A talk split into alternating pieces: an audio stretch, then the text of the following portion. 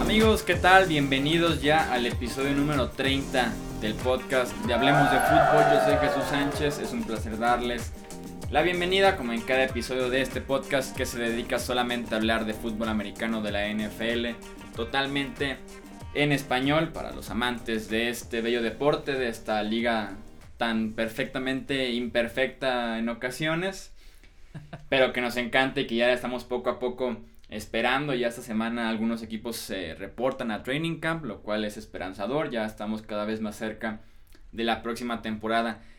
Me acompaña como en cada episodio el productor y también conductor de Hablemos de Fútbol, Edgar Gallardo. Muy bien, Jesús. Emocionado por eh, empezar este capítulo ya 30 de, de esta serie de podcast. Así es, el 30 y en la miniserie que estamos haciendo en los mejores jugadores de la próxima temporada es el cuarto. Es la cuarta entrega, por si no han escuchado las tres anteriores se las recomiendo. Hemos definido quiénes son los cinco mejores quarterbacks, los cinco mejores running backs. Eh, al inicio de semana platicamos acerca de los cinco mejores wide receivers. Y hoy nos, estaremos encargando o estaremos platicando acerca de los cinco mejores alas cerradas que existen actualmente en la NFL. Y siempre, y sobre la faz de la tierra se podría decir también, ¿no? Siempre lo he dicho porque decimos, Tom Brady es el mejor coreback de la NFL. Si dijéramos es el mejor coreback del mundo, también aplicaría y sonaría todavía como más dramático, ¿no?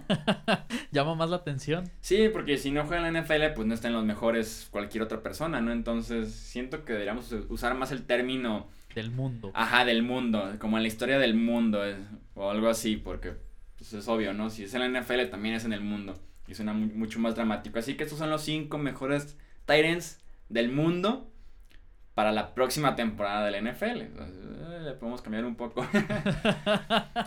Arranquemos. Sí, vamos a iniciar con el top 5 de Pro Football Focus de la temporada pasada.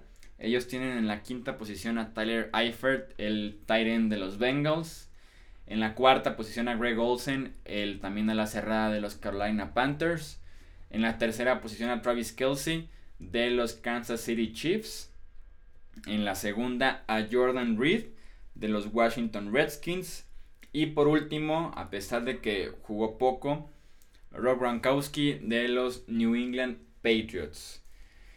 De estos cinco alas cerradas, al igual que con receptores, yo tengo a los mismos cinco, los mismos cinco nombres, pero en diferente orden y creo que bastantito la diferencia de orden, así que los invito a, a quedarse y escuchar en las plataformas o ver en YouTube este episodio número 30.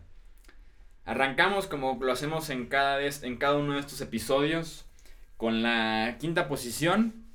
El quinto mejor a la cerrada que hay actualmente en la NFL creo que es Greg Olsen de los Carolina Panthers. Siento que es como el nombre olvidado, así como platicábamos de T.Y. Hilton, creo que es el nombre olvidado cuando hablamos de alas cerradas porque todo el mundo se emociona con Gronkowski o con Jordan Reed o con Mini Gronk, que es Travis Kelsey. Pero poco se menciona a Greg Olsen, que es un veterano que se podría decir que no hace nada de manera grandiosa, pero hace todo bien. No tiene ni un solo defecto Greg Olsen. Disciplinado, me recuerda mucho a Jason Witten, que también era como en sus mejores épocas. Es la cerrada que no destacaba muchísimo en realmente ninguna categoría, pero que cumplía y bastante en cada una de ellas sin ningún defecto. Esos Greg Olsen actualmente en la NFL se ha mantenido sano, se ha mantenido productivo, bloquea, recibe, es capitán de la ofensiva, es líder en ese vestidor de las Panteras, así que Olsen es el paquete completo, lo veo perfectamente en cuanto se retire, que probablemente va a ser en 4 o 5 temporadas más en la televisión, ya tiene actualmente un rol con NFL Network cuando trabaja en el Scouting Combine Así que Olsen tiene esa posibilidad, es alguien tan inteligente, tan pensante, un jugador tan mental que puede hacer la transición a la televisión sin ningún problema porque se sabe el playbook de las Panthers de inicio a fin, sabe reconocer coberturas, sabe hacer cambios sobre la marcha, es alguien tan inteligente que es un coreback o un entrenador más en el terreno de juego y que además, a pesar de que creo que ya se acerca a los 30 años, o creo que ya tiene hasta 31, es productivo, recibe el balón bastante bien, es, cada año se por lo menos termina como el segundo o tercer receptor a la cerrada más productivo de, de las Panteras, así que Greg Olsen sigue cumpliendo, es el quinto mejor a la cerrada de la NFL. Yo esperaría que se quede ahí todavía un rato más por lo que decía, porque gana más con inteligencia que lo que gana con físico actualmente este a la cerrada veterano. En la cuarta posición y que probablemente pueda sorprender a muchos porque yo creo que la mayoría lo tiene como el segundo mejor a la cerrada de la NFL. Yo tengo a Travis Kelsey de los Kansas City Chiefs. Me parece que no ha dado ese salto de lo que todo mundo esperaba desde hace uno o dos años. En el caso de Kelsey, físicamente él es dominante. Y a pesar de que es alto y es muy fuerte, no juega de esa manera. No aprovecha ese, ese físico que tiene para ser agresivo, para establecer el ritmo en la línea de golpeo, para ganar en sus rutas a base de fuerza, del empujón, de en la zona roja ganar resaltando bastante. No aprovecha ese físico del todo, incluso muchos lo consideran como un jugador suave, un jugador soft. Por lo mismo de que no ha establecido ese estilo físico que sí tiene, por ejemplo, Tyler Eifert o que lo ha tenido Rob Gronkowski desde que llegó a la NFL. Sí tiene el potencial para todavía seguir creciendo todavía más. El problema es que también en Kansas City no tiene tanta proyección por la ahora sí que la culpa de Alex Smith, que no es un quarterback de élite, como sí lo son la mayoría de los quarterbacks con los que juegan este, este top 5 de alas cerradas. Y que además poco a poco empiezan a caer más responsabilidades sobre Travis Kelsey. Y ya vimos que sí está bien ser la pieza central de una ofensiva, sí está bien ser el que mueve las cadenas, el que produce touchdowns. Pero tampoco está bien serlo en exceso o ser la única opción viable qué es lo que está pasando en Kansas City ahora que cortaron a Jeremy Macklin. Y que quedó Eifert, quedó el juego terrestre y quedó Tyreek Hill. Y no hay mucho más de dónde apoyarse en el juego aéreo. Así que tiene ese problema Travis Kelsey. Que me gustaría, como les decía, que fuera más físico, que fuera más dominante. Para poder considerarlo entre los, entre los tres. O que realmente le diera pelea a Rob Gronkowski como era de esperarse. Por lo mismo le empezaron a decir Mini Gronkowski. Porque tiene un físico parecido a cierto punto, no, no tan grande como Gronkowski, pero sí parecido, que pudiera ser productivo como lo es Gronkowski, y creo que se ha quedado corto de esas expectativas las últimas dos temporadas que ha tenido, incluso 2016, cuando fue de sus mejores años en la NFL.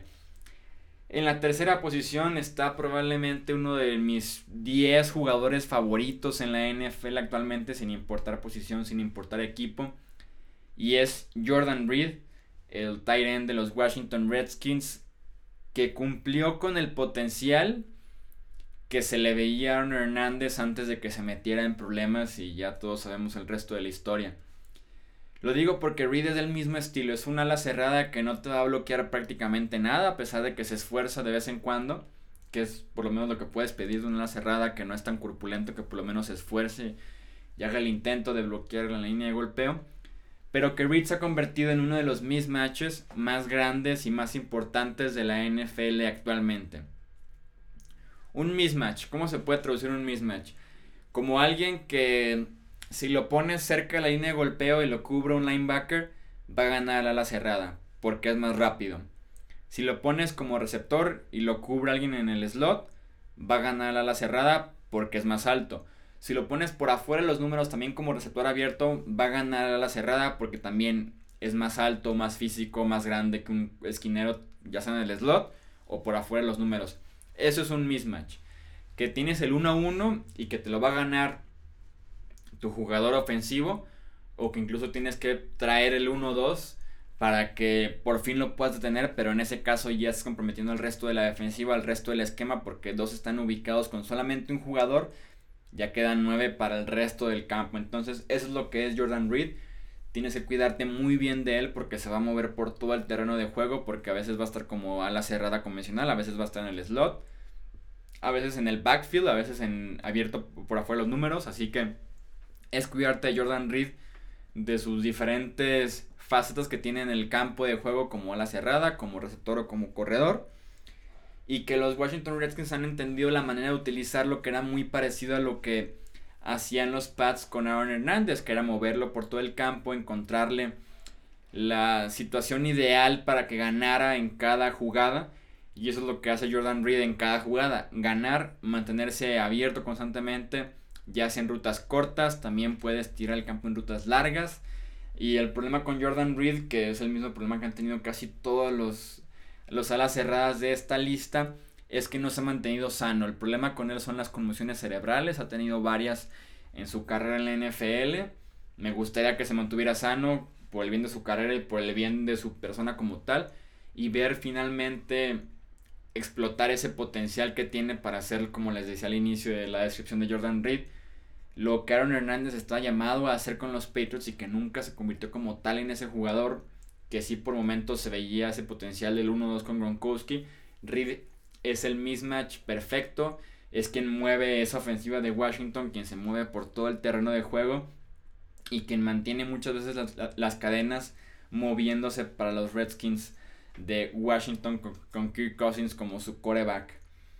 Vamos ahora a las primeras dos posiciones que se están peleando, como les decía, es el mismo top 5 de Pro Football Focus, los mismos nombres por lo menos.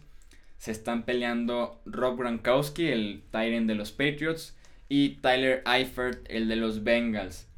El mejor a la cerrada de la NFL para mí es Gronkowski. Y no solo se dice, tanto lo digo yo como lo dicen otros especialistas y otros aficionados, Gronkowski no solo es el mejor a la cerrada de la NFL actualmente, también lo es de la historia de la liga. Nunca se había visto una combinación tan rara y al, al mismo tiempo tan perfecta de tamaño, tanto estatura como peso diagonal musculatura, que combinara con la agilidad y velocidad de Gronkowski, que combinara con un estilo físico que busque castigar al defensivo que lo taclee o que lo esté cubriendo, que además tenga tan buenas manos, que sea tan productivo, que sea tan seguro y que sea tan dedicado porque mucho se puede criticar de Gronkowski el hecho de que en el off-season se la pase de fiesta, que esté en Las Vegas, que esté en un bote, que esté en talantro. Pero cuando inicia finales de julio, agosto, septiembre, octubre, noviembre, diciembre, enero y febrero, Gronkowski es de los jugadores más dedicados que tienen los Patriotas de Nueva Inglaterra y que deja de lado esa fiesta y que deja de lado ese desmadre y se concentra realmente en la temporada y por eso hemos visto temporadas tan productivas por parte de Gronkowski y que desafortunadamente no lo hemos visto al 100% de su habilidad o al 100% de ese potencial que tiene para producir por las lesiones. Porque si no es la rodilla es el antebrazo, si no es el antebrazo es la espalda.